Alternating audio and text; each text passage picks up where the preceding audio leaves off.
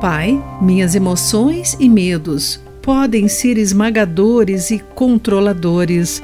Obrigado por seres gentil ao me ajudares em todos os momentos. Olá, querido amigo do Pão Diário, bem-vindo à nossa mensagem do dia. Hoje vou ler o texto de Anne Seras com o título Medos Irracionais.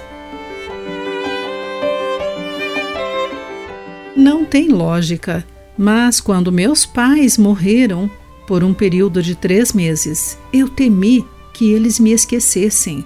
É claro que eles não estavam mais entre nós mas isso me deixou com uma grande incerteza. Sendo jovem e solteira, eu me perguntava como navegaria na vida sem a presença deles, sentindo-me realmente solteira e sozinha. Busquei a Deus.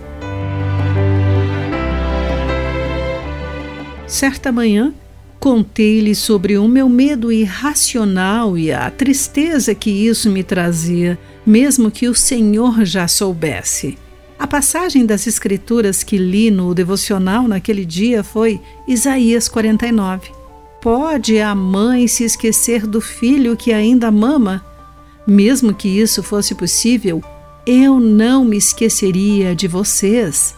Através de Isaías, Deus tranquilizou o seu povo de que não os havia esquecido e, mais tarde, prometeu restaurá-los para si mesmo, enviando o seu Filho Jesus.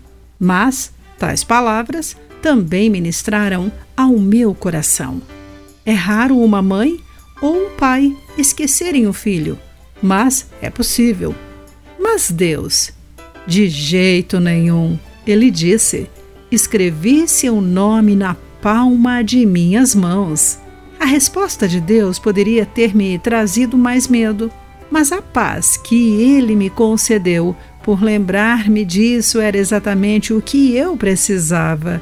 Foi o começo da descoberta de que Deus está ainda mais próximo do que um pai ou outra pessoa e sabe como nos ajudar em todas as situações, até mesmo nossos medos irracionais. Querido amigo, quais medos você enfrenta? Você pode procurar a ajuda de Deus para lidar com eles? Pense nisso. Aqui foi Clarice Fogaça com a mensagem do dia.